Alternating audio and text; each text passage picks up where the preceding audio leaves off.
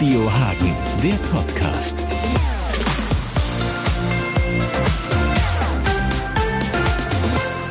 Seit 20 Jahren engagiert sich die Hagnerin Kirsten Henschel-Roller in der Dominikanischen Republik und seit 20 Jahren begleiten wir sie auch. Zeit also jetzt mal für eine kleine Rückblende und auch einen Blick in die Zukunft. Gibt's jetzt hier geballt als Podcast. Zu Anfang wohnten wir mit 34 Kindern in angemieteten Häusern in San Pedro de Macorís, einer stinkenden, lauten, schangelig armen Arbeiterstadt im Südosten der Dominikanischen Republik mit schätzungsweise 400.000 Einwohnern. Mm, die Häuser lagen nicht alle nebeneinander. Mm, insgesamt waren es sechs. Ähm, die Logistik alleine war schon eine Herausforderung. In einem Haus war die Küche, in einem anderen Haus waren die Babys untergebracht, in einem weiteren wohnten die größeren Mädchen, in wiederum einem anderen die größeren Jungs und wir, wir freiwilligen Helfer, waren nebst dem Büro wiederum in einem anderen Haus untergebracht. Ja, und dann hatten wir noch die behinderten Kinder. Das Essen musste verteilt werden, die Kinder mussten in die Schule gebracht werden, die Freizeit musste, sollte, wollte zusammengestaltet werden. Also Logistik und Organisation war nicht einfach. Außerdem musste man ständig aufpassen, dass einem kein Kind verloren geht, was mir als blutjunger Volontär tatsächlich Karneval, Karneval 2004, am 27. Februar, da wird Karneval in der Dominikanischen Republik zusammen mit dem Nationalfeiertag, dem Unabhängigkeitstag gefeiert. Ja, und da habe ich ein Kind verloren, nämlich Junior. Ich hatte zuvor darauf plädiert, mit den Kindern noch ein bisschen feiern zu gehen an die Uferpromenade, den sogenannten Malekon. Dort waren Tausende von Menschen zusammengekommen, bunt verkleidet, ließen Drachen steigen, laute Musik, Zampadu und Tralala und zwei Tias, so nennen wir die, äh, die Erzieherinnen unserer Kinder und ich hatten uns eine Gruppe Kinder unter den Arm gepackt und waren in die Stadt gefahren. Ja, und als wir am frühen Abend wieder Kinder und uns in den Minibus quetschen wollten und durchzählten, fehlte uns einer. Jetzt wusste ich leider auch nicht, wer es war, weil ich mit den Kindern noch nicht so vertraut war. Aber eine der Tiers wusste gleich, es war Junior und mein Herz rutscht in die Hose. Junior war zuvor Straßenkind aus einem fraglichen Milieu äh, gewesen und Junior war weg. Aber es blieb uns nichts anderes übrig, als dennoch mit den übrigen Kindern zurück in die Häuser, wo ich die Kinder dann alle wieder abgeliefert habe. Und wenig später kam tatsächlich Junior alleine zurück. Mir ist ein Stein vom Herzen gefallen. Ähm, Junior hat offenbar, mh, mm, der sich auf der Straße gut auskannte, ne? Junior hat offenbar das so junge NPH zu Hause dem freien, aber sehr unsicheren Straßenleben vorgezogen. Parallel dazu haben wir begonnen, das NPH Kinderdorf zu erbauen auf einem 220 Quadratmeter großen Grundstück nördlich der Stadt, inmitten von Zuckerrohrfeldern und ärmlichen Barackensiedlungen, sogenannten Bateyes, auf dem heute, heute, auf dem wir heute mit 150 Kindern, zahlreichen Angestellten, Freiwilligen äh, wohnen und für weitere 300 Kinder aus der Nachbarschaft täglich sorgen. Sie äh, nicht nur verpflegen, also kulinarisch verpflegen, sondern auch sie medizinisch versorgen und vor allen Dingen sie beschulen, äh, ihnen eine Ausbildung ermöglichen, bis sie dann ihr eigenes Leben führen können. Die schnellsten und größten Erfolge sieht man bei unseren Special Needs Kindern. Äh, so nennen wir die Behindertenkinder die bei uns in einem Haus, in einem Extrahaus, dem sogenannten Casa San Marcos, leben. Und wenn die Kinder zu uns kommen, sind sie meistens in schlimm verwahrlosten Zustand. Schmutzig, unterernährt und ja, erbärmlich.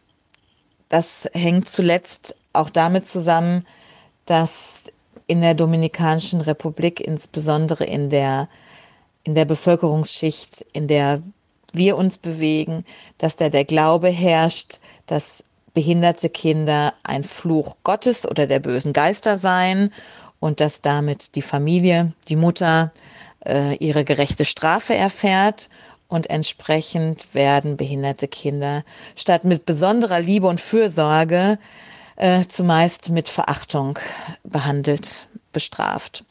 Und wenn die Kinder dann zu uns kommen und in San Marcos mit liebevollen, äh, professionellen Betreuerinnen betreut und behandelt werden, Bällebad, Therapie, Laufstange, entsprechender medizinischer Versorgung und Ernährung, ist es unglaublich, was für Sprünge die Kinder machen. Nicht sprechende Kinder fangen an zu brabbeln, die Motorik der Kinder verbessert sich wesentlich. Ähm, wir haben Kinder gesehen, die fangen an zu laufen mit entsprechenden Stützen. Es ist, es macht, es macht so Spaß zu sehen, was geht, wenn gefördert wird. Ja, ich glaube, ich bin schon ein wenig stolz. Stolz vor allem, wenn ich Besucher, Spender, Pateneltern, die, die zu uns kommen, wenn ich ihnen das Kinderdorf zeige, wenn ich eine Führung mache, mit ihnen durch das große Dorf spaziere und selber beeindruckt bin, was durch viele kleine und manchmal auch größere Einzelbeiträge von Menschen wie dir und mir, wie ihm und ihr erreicht werden kann. Das ist faszinierend. Es ist beeindruckend, wie alle zusammen, wie wir alle zusammen ein richtiges Dorf geschaffen haben. Eine schöne und friedliche grüne Oase, inmitten von armen Baracken und Siedlungen in den Zuckerrohrfeldern und fernab vom chaotisch lauten, stinkenden, trubeligen San Pedro de Macorís. Da stehen 15 Wohnhäuser für die Kinder, Schulen von Montessori, also von der frühkindlichen Erziehung, Vorschule, Grundschule, weiterführende Schule bis zum Abitur, Berufsschulen, Schreinerhandwerk, ähm, Schweißerei, Näherei, äh, Bäckerei, eine Krankenstation, äh, landwirtschaftliche Anbauflächen für die Selbstversorgung, wo wir insbesondere nachhaltige Anbaumethoden wie Permakultur umsetzen und lehren und Spiel- und Sportanlagen. Und das ist nur die Infrastruktur. Dazu kommt noch das human-soziale, das emotionale. Wenn man ins Dorf kommt, hat man das Gefühl, man kommt in ein großes Zuhause, in, in eine echte Familie. Man wird von den Kindern, den Tiers, den Betreuerinnen, den sogenannten Tanten freudestrahlend begrüßt, ist gleich da, gehört dazu, fühlt sich zu Hause. Es ist liebevoll, respektvoll und vertraut für unsere Arbeit vor Ort ist ganz wichtig, dass wir unser Personal und auch geschultes und gutes Personal weiter bezahlen können und die Kinder und Jugendlichen angemessen versorgen können. Das heißt, sie vernünftig zu verpflegen, ausgewogen zu ernähren, die medizinische Versorgung zu gewährleisten und vor allen Dingen die Beschulung, Bildung und Ausbildung. Ein ganz wesentlicher Faktor ist dabei die Reintegration, die Begleitung zurück in die dominikanische Realität, in ihre Communities, in die, äh, in die Gemeinden ihrer Herkunft. Denn gerade hier ist die Kluft ganz besonders groß. Drinnen im Kinderdorf ist alles hübsch und sauber und friedlich und nett und gut. Und draußen ist alles anders. Äh, Kriminalität, Drogen, es ist schwer Arbeit zu finden. Wir haben eine riesengroße ähm, ähm, Arbeitslosenquote. Der informelle Sektor ist groß und ungemütlich. Gerade für Mädchen ist es besonders schwer. Zumeist steht der erste tolle und beste Mann direkt vor der Tür beziehungsweise vor der Nase, denn Türen und Häuser haben die Mädchen in der Regel noch nicht, wenn sie das Kinderdorf verlassen. Und dieser erste und beste und tolle Mann bringt dann gleich den ersten Bauch mit.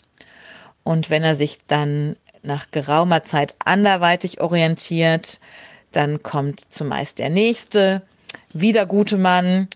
Man muss ja das Kind versorgen und der kommt dann zunächst zumeist mit dem nächsten Bauch. Und somit ist der teuflische Kreis der Armut nie durchbrochen. Insbesondere bei den Mädchen ganz besonders schwer. Ähm, und auch die Erwartungen der Kinder und jungen Erwachsenen, die bei uns groß werden, sind mit der Realität nicht immer kompatibel. Nicht alle werden oder können Arzt, Ingenieur, Anwalt oder vielleicht Bartender wie Tom Cruise hinterm Tresen in einem schicken Hotel werden. Ähm, der ein oder andere muss vielleicht auf einen handwerklichen Beruf äh, zurückgreifen oder doch nur Hilfsarbeit leisten. Und letztlich ist es unsere Aufgabe als Elternersatz, die jungen Menschen auch da zu begleiten und für sie adäquate Ausbildung zu finden, Praktikas. Wir nennen das Internships, so dass sie die Möglichkeit haben, in verschiedenen Firmen und Unternehmen schon mal reinzuschnuppern und zu sehen, ob sie auf dem Arbeitsmarkt in der Branche tauglich sind, ob ihnen das gefällt, ob der Arbeitgeber mit ihren Leistungen zufrieden ist. Ähm, da fällt mir ein, wir haben eine Schreinerei in Santo Domingo, die bereit ist, Jugendliche von uns zu nehmen. Oder das Marriott Hotel, ebenfalls in Santo Domingo, der Hauptstadt, wo junge Menschen eine Art Ausbildung zum Hotelfach machen können. Oder ganz groß und hoch im Kurs ein Abkommen mit MSC. Das ist die Mediterrane Shipping Company, die uns äh, erlaubt, unseren großen Kindern, äh, wenn sie das Bewerbungsverfahren erfolgreich durchlaufen, unseren großen Kindern einen Job auf einem Kreuzfahrtschiff anzubieten, wo sie dann vom Kofferträger bis zum Zimmermädchen oder auch zum Cocktail, äh, Bartender hinterm Tresen äh, ihren Job finden. In der Vergangenheit war und ist unsere Stärke die Protektion. Kinder, vulnerable, verletzliche, Waisenkinder werden von uns beschützt und haben die Chance, in einem behüteten, liebevollen, familiären Umfeld eine glückliche Kindheit zu verbringen, ähm, heranzuwachsen und zu hoffentlich selbstständigen, erwachsenen ähm, und glücklichen Menschen zu werden. Das war der Fokus in den letzten 60 Jahren. Das wandelt sich nun immer mehr nicht zuletzt im Rahmen der sogenannten Deinstitutionalisierung. Das heißt, in ganz Lateinamerika wird immer mehr davon ab, äh, bewegt man sich immer mehr davon ab, dass man Kinder in Einrichtungen ähm, versucht zu betreuen. Äh, die Tendenz geht dazu, dass man mehr und mehr in der Prävention und in der Präparation arbeitet. Das tun auch wir. Das ist unsere strategische Linie, dass wir immer mehr in der, ähm, in der Nachbarschaft, in den Familien, in den, ja, in den Communities uns engagieren und versuchen dort schon im Vorfeld äh, die Familien zu stärken und die Familien darauf vorzubereiten, eben äh, nicht so labil zu sein und äh, Fälle äh, von, von Bedarf selber aufzufangen, also die sogenannte Nachbarschaftshilfe. Das ist mein Steckenpferd schon seit Anbeginn, denn schließlich ist die dominikanische Nachbarschaft um unser Kinderdorf herum die reale Welt. Das ist die Welt, aus der die Kinder kommen. Und das ist auch die Wirklichkeit, die die Kinder und Jugendlichen erwartet, wenn sie das Kinderdorf wieder verlassen. Mm, das ist eine Herausforderung, denn es ist viel einfacher, wenn man alle Kinder im Dorf hat. Das sieht man ja an seiner eigenen Familie. Wenn man alle Kinder ins Kinderzimmer packt und sie da spielen lässt, sind die viel leichter zu beaufsichtigen, als wenn man mit ihnen auf den Spielplatz geht und jedes Kind in eine andere Richtung läuft. Und wenn dann noch der eine Pommes, der nächste Pizza und der dritte Eis essen will und der eine zum Arzt, der nächste in die Musikschule und der dritte zum Fußballtraining begleitet werden will, dann wird das logistisch schwierig.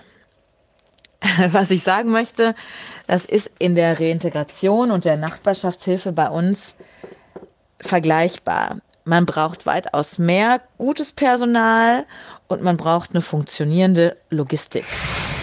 Ich bin zuversichtlich, dass wir auch weiterhin für junge Menschen, die sich engagieren möchten, eine Einsatzmöglichkeit als Freiwillige bieten können, dass sie eine Chance bekommen, tatsächlich mit anzupacken, Gutes zu tun, über den Tellerrand hinaus zu blicken und zu erleben, dass ihre semi-gelangweilte europäische Realität nicht das einzige ist. Aber auch Einsatzmöglichkeiten für Senioren haben, die uns unterstützen möchten und vielleicht möchte der pensionierte Bäckermeister uns das Brotbacken lernen oder der Elektriker, der unsere Stromanschlüsse reparieren möchte oder die Omi, die mit unseren Kindern strickt, näht oder gute Nachtgeschichten vorliest. Auch bin ich zuversichtlich, dass wir weiterhin genug finanzielle Unterstützung von unseren treuen Spendern erhalten, sodass wir die Kinder und Jugendlichen weiterhin angemessen betreuen können und versorgen können. Und ich bin zuversichtlich, dass unsere großen Kinder ihren Weg machen. Ihren Weg finden in ihrem eigenen Land, in der Dominikanischen Republik, und dass sie da als selbstständige und verantwortungsvolle Menschen zur Entwicklung ihres Landes beitragen und dass sie glücklich werden.